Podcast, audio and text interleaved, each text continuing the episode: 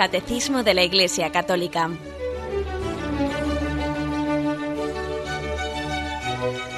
Un programa dirigido por Monseñor José Ignacio Munilla, Obispo de San Sebastián.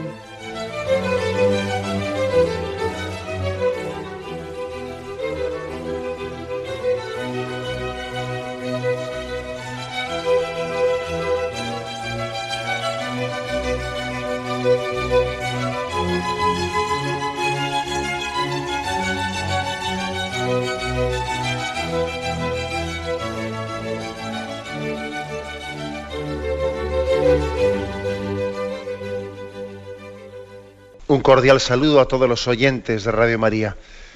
Un día más, con la gracia del Señor, proseguimos el comentario del Catecismo de nuestra Madre Iglesia. Hoy comenzamos dentro del artículo sobre el pecado, en el que estamos, en la parte tercera del Catecismo, la parte referida a la moral. El artículo sobre el pecado tenía pues, una serie de partes menores misericordia y pecado, que ya vimos, definición del pecado, que también vimos, diversidad de pecados, en eso habíamos concluido ya, y ahora abrimos un nuevo apartado, la gravedad del pecado, pecado mortal y venial. El catecismo dedica pues, bastantes puntos a hablar, una vez que ya ha definido eh, conceptualmente qué es el pecado y que existe diversidad de pecados, ahora dedica pues una serie de puntos a especificar esa gravedad del pecado y ese doble concepto de pecado mortal o pecado venial. Es a partir del punto 1854. Dice así el primero de estos puntos, el 1854. Conviene valorar los pecados según su gravedad. La distinción entre pecado mortal y venial perceptible ya en la escritura, se ha impuesto en la tradición de la Iglesia. La experiencia de los hombres, la, la experiencia de los hombres la corrobora. Afirmación pues de partida, que es que es conveniente, es conveniente valorar los pecados según la gravedad. No para quitarle importancia a unos y a otros darles importancia. No, a todo le damos importancia. Pero dándole a todo importancia, pues tenemos que saber distinguir. Hay cosas que son más graves y menos graves y creo que es en una batalla, en una batalla uno tiene que saber distinguir eh, cuál, cuál tiene que ser su prioridad. Uno de los errores, eh, yo creo que más graves que pueden ocurrir, ¿no? Pues en una en una estrategia espiritual es el no saber priorizar a qué tiene que darle más importancia que a otra cosa. Uno tiene que saber que hay cosas más importantes en las que nos jugamos mucho más y cosas que tienen su grado de importancia pero que no son tan definitivas. También hay que luchar con ellas. Pero eh, el saber distinguir es el inicio, es, es un punto básico para poder ganar una batalla. Saber discernir, saber distinguir lo grave de lo leve, etcétera. Me lo habéis oído muchas veces en este programa, pero yo creo que ocurre, ocurre a veces que cuando relativizamos lo dogmático, luego hacemos un dogma de lo relativo. A mí me hace gracia ver que a veces cuando, cuando se le quita importancia a las cosas definitivas, a las cosas que son eh, pues absolutas, cuando se les quita importancia, luego curiosamente a las cosas menores se hace de ellas un mundo. Pero hombre, pero ¿cómo es posible que nos que, colemos un mosquito y nos traguemos un camello? Si os fijáis en ese mismo pasaje evangélico en el que el Señor acusaba a los fariseos ¿no? de colar un mosquito y tragarse un camello, precisamente les está acusando de no distinguir. Hay que saber distinguir lo grave de lo, de lo, de lo leve, lo mortal de lo venial. Hay que saber distinguirlo. Si me permitís esta expresión, es mortal no saber distinguir ¿eh? lo grave y lo leve, lo mortal y lo venial. Eso sí que es mortal. Porque perdemos eh, la perspectiva de la proporcionalidad, de, no ser, de no ser capaces de distinguir cuál debe de ser lo determinante en nuestra batalla, eh, aquello por donde tenemos que priorizar nuestras fuerzas, en lo que no podemos eh, pues, pues, escatimar ni un solo esfuerzo, de otras cosas que siendo importantes, bueno, pues ciertamente en ellas no está teniendo lugar la batalla definitiva de nuestra vida, ¿no? Distinguir los pecados mortales de los veniales, pues es que es muy importante. ¿eh? Y ahí tenéis ese reproche, que creo que es bastante gráfico, del Señor a los fariseos, que les dice que están colando un mosquito y se están tragando un camello. ¿eh? Bueno, pues eh, a esta conveniencia, que es un bien para nuestra vida espiritual de distinguir ¿no? entre lo grave y lo leve, aquí se añade el hecho de que en la Sagrada Escritura en la tradición de la Iglesia y en nuestra propia experiencia, pues eh, esto también así se ha hecho. ¿eh? Sagrada Escritura, se recurre aquí, el, el catecismo mm, nos cita primera carta de Juan, capítulo quinto, versículos del 16 al 17, y allí se dice, si alguno ve que su hermano comete un pecado que no es de muerte, pida y le dará vida. A los que cometan pecados que no son de muerte, pues hay un pecado que es de muerte, por el cual no digo que pida. Toda iniquidad es pecado, pero hay pecado que no es de muerte. Esto está en la primera carta de Juan, capítulo quinto, del 16 al 17. Un texto que me imagino pues que nos sorprenderá, ¿no? Porque muchas veces no, pues no lo habremos leído, ¿no? Es de los textos, la Sagrada Escritura pues es muy amplia y, también la liturgia de la Iglesia hace una selección de textos, ¿no? Eh, pues cuando los va a proclamar litúrgicamente, ¿no? Algunos textos pasan más desapercibidos como este. Aquí se habla claramente que hay un pecado que es de muerte y otro pecado y otros pecados que no son de muerte. Bueno, pues esta distinción quiere decir que la propia escritura está distinguiendo ¿no? entre pecado mortal o pecado venial. Hay más textos.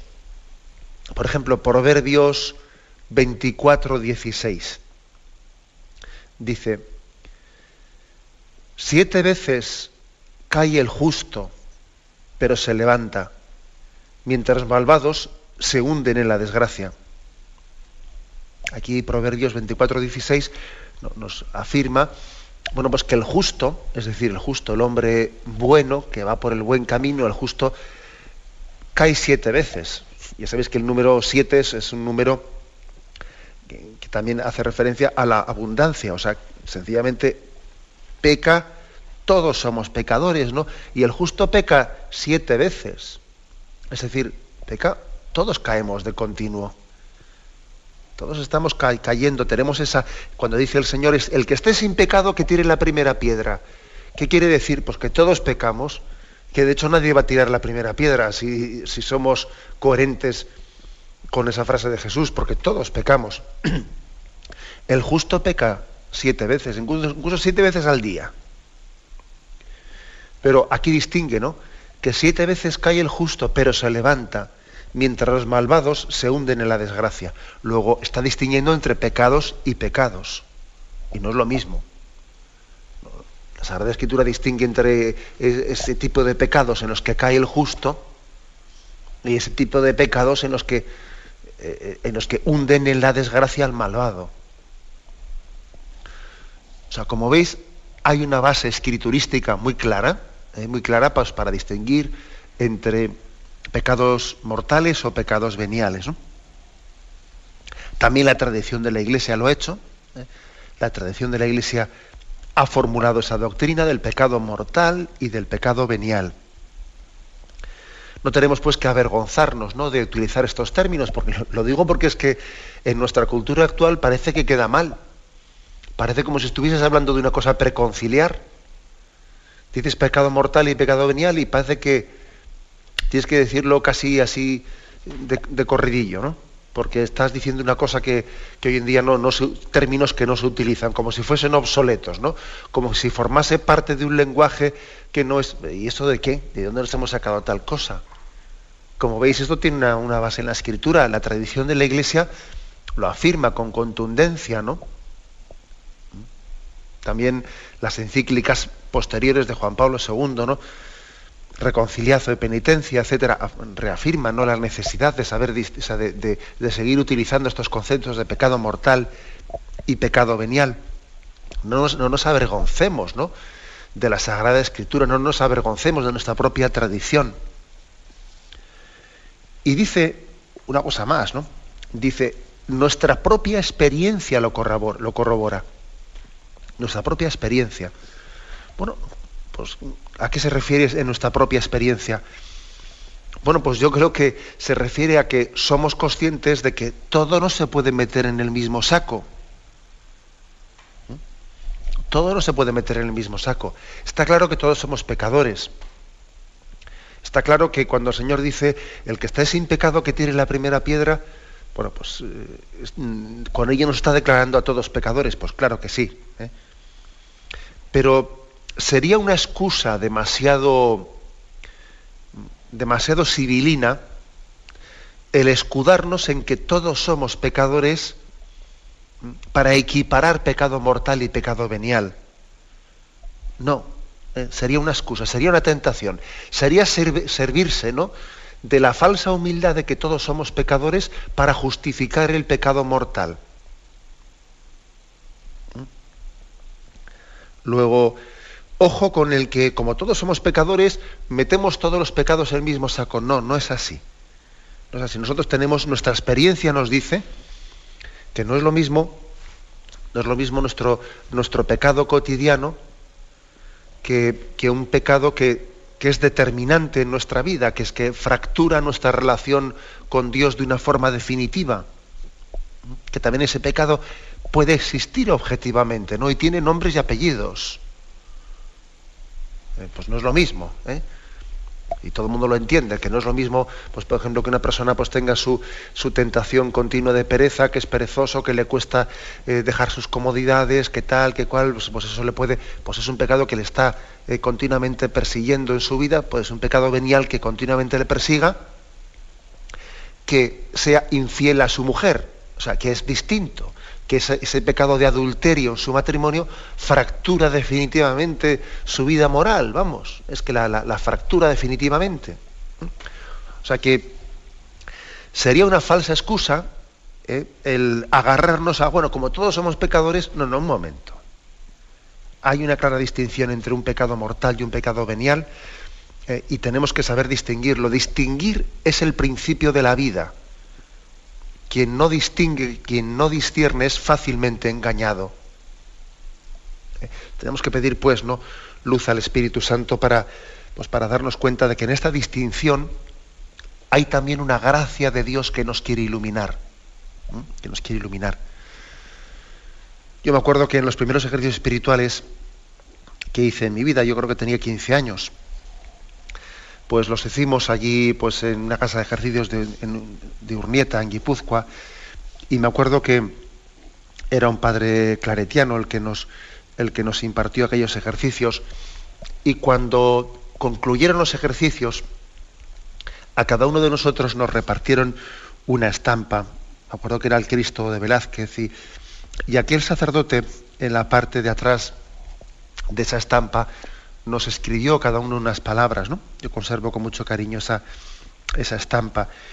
Y, y dice allí, ¿no?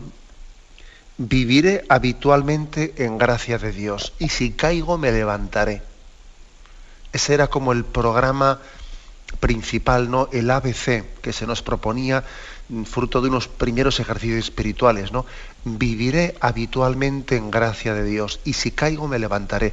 ¿A qué se refería? Pues a vivir sin pecado mortal. Se refería a que somos conscientes de que todos tenemos pecados veniales, ¿no? que, que el justo peca el día siete veces, pero se refería a no hacer pacto con el pecado mortal, a vivir habitualmente en gracia de Dios. Ese, es, ese puede ser el primer, ese debe de ser ¿no? el primer objetivo de nuestra vida viviré habitualmente en gracia de Dios y si caigo me levantaré. Bien, tenemos un momento de reflexión y continuaremos enseguida.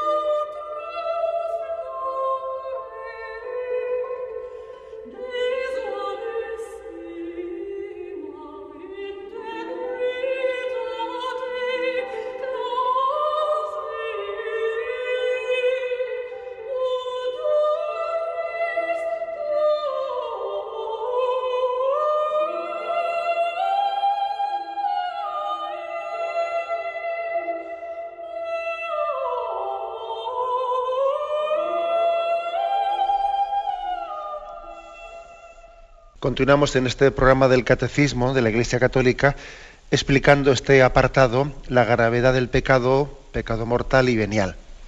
Y pasamos al punto 1855, donde se dice, el pecado mortal destruye la caridad en el corazón del hombre por una infracción grave de la ley de Dios.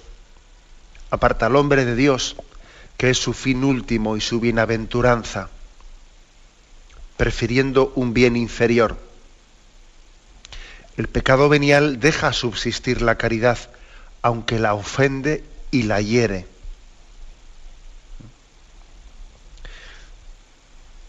Dos mm, definiciones muy breves y muy, muy escuetas eh, y al mismo tiempo que muy precisas, de lo que es pecado mortal y pecado venial.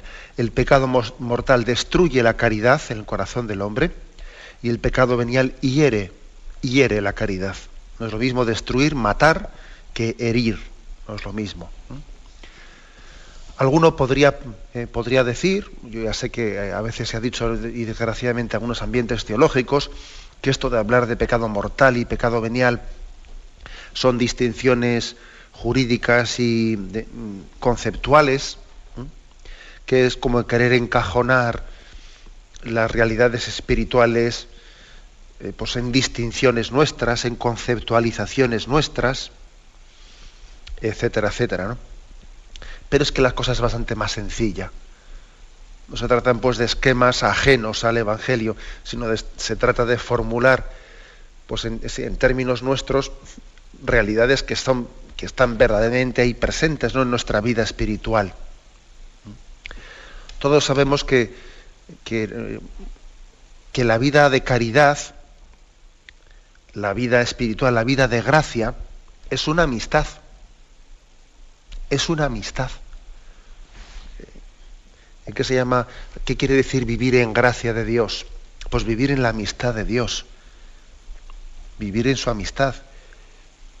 Que Él viva en ti. Ahora, ¿qué supone romper la vida de gracia? ¿Qué supone perder la vida de gracia, dejar de estar en gracia de Dios, pues perder, romper esa amistad. Romperla, pues el hecho de que por un determinado pecado mortal nosotros estemos ahuyentando la presencia de Dios en nosotros, ¿eh? que esa amistad sea rota. Todos, hemos, todos sabemos ¿no? lo que es una amistad rota. Pues ha ocurrido una determinada cosa y se ha roto una amistad. Pues ha ocurrido un drama, ¿eh? un drama en el seno de una familia, un drama en el seno pues, de, una pareja. Resulta que, que tú, alguien resulta que ha ofendido a tu novia. Y entonces tú, eh, pues, esa ofensa hacia tu novia pues, ha, sido, ha sido tan grave que ha supuesto la ruptura de una amistad. ¿no? estoy tomando parte del, eh, como os podéis imaginar, no es que esté yo justificando con este ejemplo ningún nuestros, nuestros rencores. No, estoy tomando una imagen de nuestra vida humana para referirla luego a Dios, ¿no? a nuestra relación con Dios. Es decir, pueden existir determinados actos que supongan una ruptura de una amistad. Porque es grave lo que ha ocurrido. Porque si, por ejemplo, yo, ¿eh? si, si, por ejemplo, una persona ha estado jugando, pues he puesto el caso antes de la novia, no con la novia de su amigo, pues ese, ese acto ese acto tiene suficiente gravedad como para que ha roto esa amistad. Y es imposible que esa amistad vuelva, o pues, pueda proseguir sin que haya, exista un, un arrepentimiento y una petición de perdón pues expresa, ¿no? Pues porque ahí lo que ha ocurrido ha sido muy grave. Bueno, pues ahora ese ejemplo humano refiramos, refirámoslo a nuestra relación con el Señor. En nuestra vida pueden existir determinados actos, ¿no? Que rompan esa amistad con Dios que la rompan, que espanten su presencia en nosotros. Y uno entonces deja de vivir en gracia de Dios. Vive en pecado mortal. Dice que aparta al hombre de Dios, que es su fin último y su bienaventuranza. Por eso dice ¿no? nuestra fe católica que, que quien muere en pecado mortal, quien muere en pecado mortal, no puede acceder a la salvación eterna. La condenación precisamente consiste en morir en pecado mortal. ¿Por qué? Pues porque eh, está rota la amistad con Dios. No es que sea una especie de capricho, capricho de Dios que, que se venga, eh, se venga diciendo, tú no vas al cielo. No, no, es que, es que tú has roto la amistad con Dios y no, y no has dado margen a que esa amistad sea, sea recompuesta. Pecado mortal es, por lo tanto, es la ruptura de esa, amistad. Y el pecado venial deja subsistir la caridad, o sea, no la rompe, pero la ofende, la hiere, la hiere. El pecado venial eh, no es que acumulando muchos pecados veniales se llegue a sumar un pecado mortal, eso no es así. El pecado mortal no es la suma de muchos pecados veniales, no. Pero es verdad que los pecados veniales nos van debilitando y nos van haciendo más propicios, más proclives para caer en el pecado, en el pecado mortal. Nos debilitan, debilitan la amistad. Es una amistad que se va enfriando. Es una amistad que, pues, como también podemos volver a recurrir ¿no? a, a nuestra experiencia humana y poner ese ejemplo de la amistad humana. Hay amistades humanas que, que no se han roto, no ha habido una ruptura, no ha habido un, hecho grave como ese, como ese que he puesto yo antes de que el otro había tonteado con la novia de su amigo, ¿no? No, no, ha existido un caso, un caso como ese, pero sí que ha existido un alejamiento progresivo, un enfriamiento. Ha sido pues una amistad que poco a poco se va debilitando. ¿no? Esa, es la, imagen eh, del amor humano que podríamos referir a Dios para entender qué es el pecado venial. ¿El pecado venial es incompatible con la salvación? ¿El momento de la muerte? No. El pecado venial sí es compatible con la salvación, pero lógicamente pues requiere, requiere, necesita una purificación. Permitidme que eche mano de, de la encíclica publicada por Benedicto XVI, ¿no? Espe Salvi, su segunda encíclica, eh, en esperanza hemos sido salvados, que este es el título de esa hermosísima eh, encíclica que toma, el título se ha tomado de Romanos 8:24, en esperanza fuimos salvados, spe salvi, eh, facti sumus. Bien, pues en esta encíclica, eh, a partir del número 45 de la encíclica, habla de estos conceptos, del concepto de, de la purificación, de cómo el pecado mortal nos impide. El pecado mortal rompe la amistad con Dios y por lo tanto lo, lo connatural con el pecado mortal en el momento de la muerte es la condenación, es la cerrazón a esa amistad libremente ofrecida por Dios. ¿no? Pero tampoco falta, dice, la idea de que, eh, pues en la Sagrada Escritura, ¿no? de cómo también se dan purificaciones y curaciones después de la muerte en las que el alma madura para la comunión con Dios. Eso también forma parte eh, de la tradición cristiana. La iglesia primitiva pues fue poco a poco desarrollando ¿no? Esas, eh, pues esta sensibilidad y fue orando por los difuntos, porque era consciente de que también existía pues, una, una necesidad de recomponer una, un alma que no había muerto suficientemente purificada no había muerto en pecado mortal, es decir, no había muerto en una ruptura con la amistad con Dios, pero sí que tenía aspectos de su vida que no habían sido suficientemente purificados. ¿no? Y entonces dice el Papa pues que la iglesia primitiva, en la primera iglesia cristiana, ya comenzaba ¿no? poco a poco pues, a instaurarse esa costumbre de oración por los difuntos, desde el primer momento. Bueno, pues dice Benedicto XVI en esta encíclica.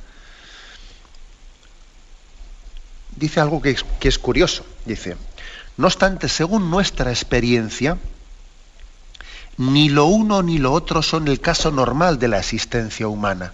¿A qué se refiere con ni lo uno ni lo otro? Se refiere, pues, que ni el morir perfectamente purificado, ni el morir pues, en la plena y perfecta santidad de alguien que está perfectamente preparado para ir, a, para ir a, ver el rostro de Dios en el cielo, por desgracia no es tan frecuente, ni lo otro, ni, pues, ni que exista la maldad, la maldad tan grande de cerrarse al arrepentimiento y a la misericordia de Dios, ¿no? que es el estado de condenación. Dice él, según nuestra experiencia, hombre, nos podemos equivocar, ¿no? Dice, pero ni lo uno ni lo otro son el caso normal de la existencia humana. Ni la maldad tan grande de cerrarse al arrepentimiento y a la misericordia de Dios, que es el estado del infierno, ni, la ni el perfecto estado de purificación que nos permitan ir al cielo sin necesidad de ser purificados, ¿no? Bueno, en gran parte de los hombres eso podemos suponer, dice humildemente el Papa, porque nosotros no podemos afirmar categóricamente cuántos se salvan, ni cuántos se condenan, ni cuántos van al purgatorio. ¿eh? Estamos hablando de una suposición nuestra, ¿no? Pero dice él, en gran parte de los hombres, en lo profundo de nuestro ser queda una apertura interior a la verdad, al amor, a Dios. Pero en estas opciones concretas de la vida, esta apertura se ha empañado con nuevos compromisos con el mal. Hay mucha suciedad que recubre la pureza. Mucha suciedad que recubre la pureza. Y entonces sigue el Papa, ¿qué sucede con estas personas cuando comparecen ante el juez? Toda suciedad que ha acumulado en su vida se hará de repente irrelevante. Es decir, dice aquí, ¿eh? Benedicto XVI, ¿acaso es lo mismo presentarse ante Dios con un amor perfectamente purificado que con toda esa suciedad que está impidiéndonos amar? ¿Acaso es lo mismo? O sea, ¿se puede meter todo en el mismo saco? ¿O qué podrá ocurrir? Y entonces el Papa recurre, recurre a un texto, a un hermoso texto de la primera carta de los Corintios, capítulo, capítulo 3, vamos a leer, que es hermoso, es Primera Corintios, capítulo 3, versículo del 12 al 15. Y allí dice, si uno construye sobre este cimiento con oro, plata, piedras preciosas, madera, heno, paja, la obra de cada cual quedará al descubierto. La, la, manifestará el día que ha de revelarse por el fuego, y la calidad de la obra de cada cual la probará el fuego. Aquel cuya obra construida sobre el cimiento resista, recibirá la recompensa, mas aquel cuya obra quede abrasada, sufrirá el daño. Él, no obstante, quedará salvo, pero como quien pasa a través del fuego. Bueno, pues Benedicto XVI utiliza esta imagen explicándonos como que hay cosas construidas que en nuestra vida que se consumirán totalmente por ese fuego, ¿eh? o sea, que no tienen consistencia. Sin embargo, que hay otras que atravesan ese fuego porque son definitivas, son capaces de Dios. Hay cosas que son consistentes, las, las obras buenas, la caridad, el amor, la entrega de nuestra vida, eso pasa el fuego de la muerte. Es decir, tendrá perdurabilidad, tiene vocación de eternidad. Sin embargo, hay cosas que aquí se van a quedar, o sea, que no tienen trascendencia, son como paja que la quema, que la quema el fuego. Y tenemos que ser purificados, ¿no? De todo aquello que no haya sido realizado en la perfecta caridad. De obras que, que han sido hechas por vanidad, o por buscarnos a nosotros mismos, o por egoísmos, o por, o por intereses particulares, ¿no? Todo eso lo quema ese fuego y allí únicamente lo que, lo que pervive, lo que pervive, lo que tiene perdurabilidad, pues es lo que ha sido hecho en la caridad y en el amor de Dios. Eh, hermosa imagen, pues, que aquí utiliza Benedicto XVI, no la de la primera carta de los Corintios, capítulo tercero del 12 al 15. Hay cosas que las quema el fuego, como la paja, ¿no? Sin embargo, hay cosas que salen purificadas del fuego, que salen todavía hermoseadas, que ese fuego no las quema, sino que todavía las purifica y las hermosea y las presenta delante de Dios. Esa es la imagen del, purgatorio aquí explicada. ¿eh? dice, añade el Papa, algunos teólogos recientes piensan que esa imagen del fuego que arde y que a la vez salva, es imagen del amor de Cristo, el juez y el Salvador. El encuentro con Él es el acto decisivo del juicio. ¿eh? Ante su mirada, toda falsedad se deshace. Ante esa mirada del amor de Jesucristo, todo lo que hay de falsedad, todo lo que no tiene consistencia en nuestra vida, se deshace. Es como la paja que la quema el fuego. Es el encuentro con Él en el que quemándonos nos transforma y nos libera para llegar a ser verdaderamente nosotros mismos. Hermosa imagen, pues, en la que em, Benedicto XVI nos explica el misterio de la purificación del purgatorio, necesaria para que nuestros pecados veniales no nos impidan ¿no? gozar plenamente de esa visión de Dios. Bien, tenemos un momento de reflexión y continuaremos enseguida.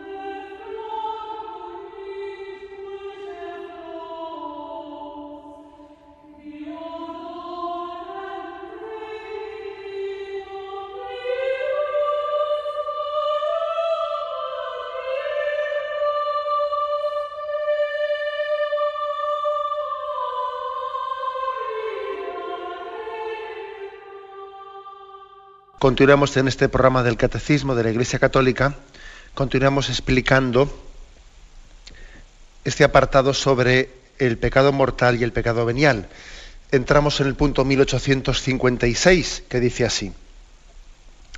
El pecado mortal que ataca en nosotros el principio vital, que es la caridad, necesita una nueva iniciativa de la misericordia de Dios y una conversión del corazón que se realiza ordinariamente en el marco del sacramento de la reconciliación. Y aquí viene un texto de Santo Tomás de Aquino que ahora vamos a leer. ¿eh? Cuando la voluntad se dirige a una cosa de suyo contraria a la caridad por la que estamos ordenados al fin último, el pecado, por su objeto mismo, tiene causa para ser mortal, sea contra el amor de Dios, como la blasfemia, el perjurio, o contra el amor del prójimo como el homicidio, el adulterio. En cambio, cuando la voluntad del pecador se dirige a veces a una cosa que contiene en sí un desorden, pero que sin embargo no es contraria al amor de Dios y al prójimo, como una palabra ociosa o una risa superflua, tales pecados son veniales. Bueno, aquí, como veis, Santo Tomás de Aquino en la Suma Teológica da una explicación teológica de cómo se distingue eh, un pecado mortal de un pecado venial. Entiende que el pecado venial de suyo va es contrario a la caridad misma contra la cual estamos ordenados. Su objeto mismo, su objeto es contrario a la caridad. Pone el caso de la blasfemia o el perjurio o, jura, o poner falsamente a Dios como testigo, ¿no? como ejemplos de pecado mortal que va en contra de la, de la caridad misma para con Dios o de la caridad misma para con el prójimo. Y pone el caso del homicidio o del adulterio. Claro, cuando alguien eh, pues, atenta contra la vida del prójimo, está atentando contra la caridad, que es la finalidad de nuestra vida, de nuestro. Nosotros estamos llamados a amar. Luego, quien atenta directamente contra la caridad está pecando mortalmente atenta contra la caridad a Dios o al prójimo. Y cometer homicidio es atentar contra esa caridad. Y cometer adulterio es atentar contra la caridad al prójimo, porque yo, cometiendo ese pecado, estoy atentando contra ese debido amor y respeto que yo debo a esa persona. Bueno, pues, sin embargo, los pecados veniales, aquí explica Santo Tomás de Aquino, no atentan directamente contra la caridad, sino indirectamente.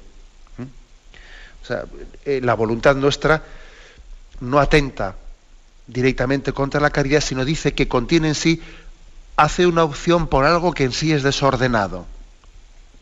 Por desordenado, ¿no? Pues por ejemplo, aquí pone el caso de la vanidad, ¿no?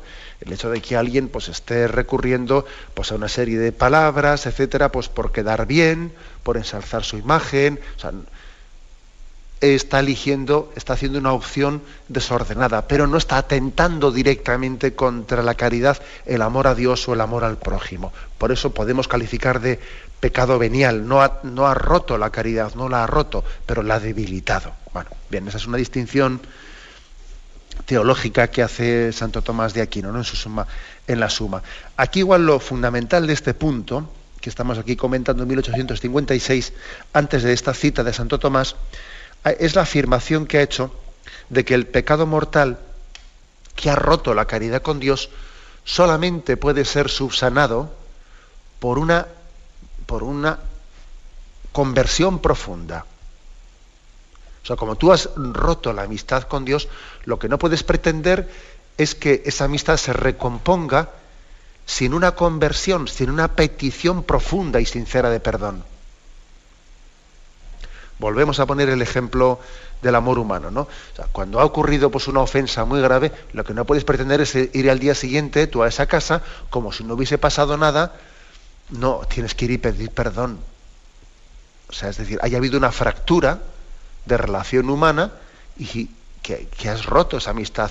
La única manera de recomponer eso es pidiendo perdón humildemente y esperando a que esa petición de perdón tuya sea acogida. Bueno, traslademos esta experiencia humana a nuestra relación con Dios. ¿eh? Todo ejemplo siempre, cuando se refiere a Dios, pues hay que purificarlo. Pero, es decir, si nuestra, si nuestra relación de amistad con Dios ha sido rota por el pecado mortal, pues solamente con una profunda conversión en la que el hombre pida perdón, y se abra la misericordia de Dios, se, pues, se puede recomponer esa amistad. O sea, no puedes pensarte tú que ahí no ha pasado nada. ¿Mm? O sea, también esa, esa llamada a la conversión es una llamada a que uno caiga en cuenta de la gravedad de lo que ha hecho, ¿no? Y se abra a una profunda conversión. Nos recuerda aquí el, el catecismo, dice, esta conversión del corazón se realiza ordinariamente en el marco del sacramento de la reconciliación. Bueno, así como los pecados veniales, que por supuesto también ¿no? se perdonan, los pecados veniales se perdonan en el sacramento de la confesión, pero los pecados veniales pueden ser también perdonados en otro marco distinto al del sacramento de la confesión. Los pecados veniales también se perdonan, por ejemplo, haciendo pues, obras, de, obras de caridad, obras de penitencia, en sacrificios concretos que ofrecemos al Señor, ¿no? Los pecados veniales también se perdonan con nuestra oración. Incluso también los pecados veniales se, se perdonan con la propia Eucaristía. La Eucaristía es fuente también de perdón de los pecados veniales. Comulgar bien es también purificarnos de los, de los pecados veniales.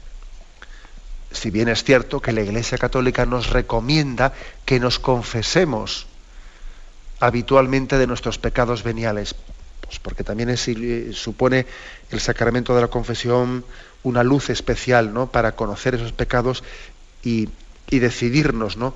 a luchar contra ellos.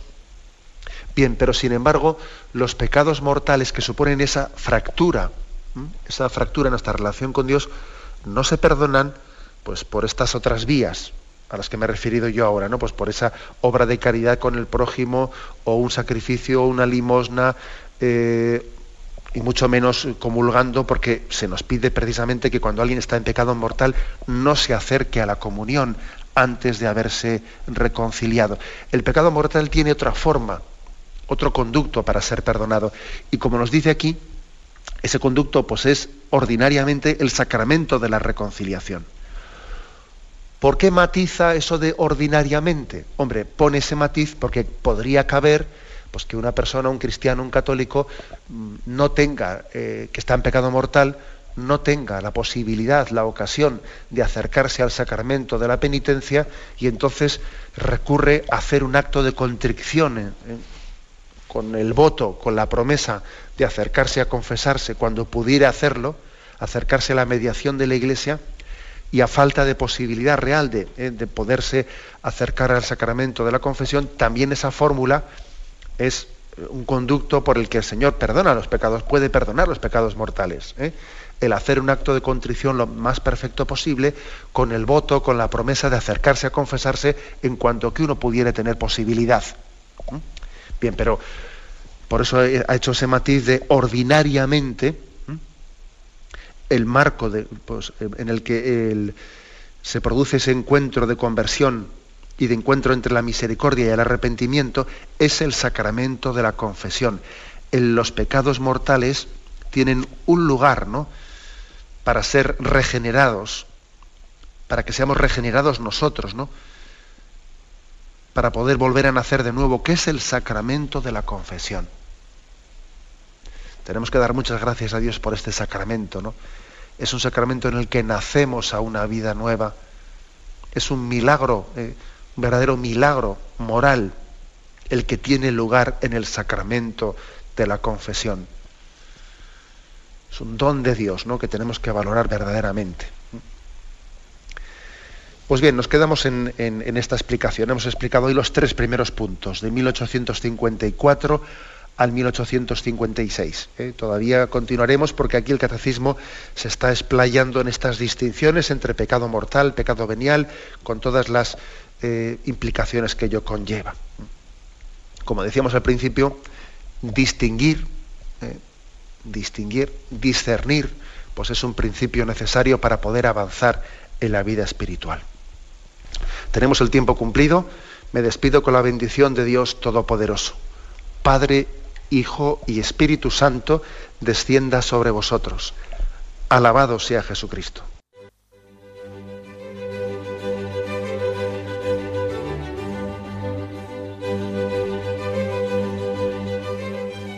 Finaliza el Catecismo de la Iglesia Católica, un programa dirigido por Monseñor José Ignacio Munilla, obispo de San Sebastián.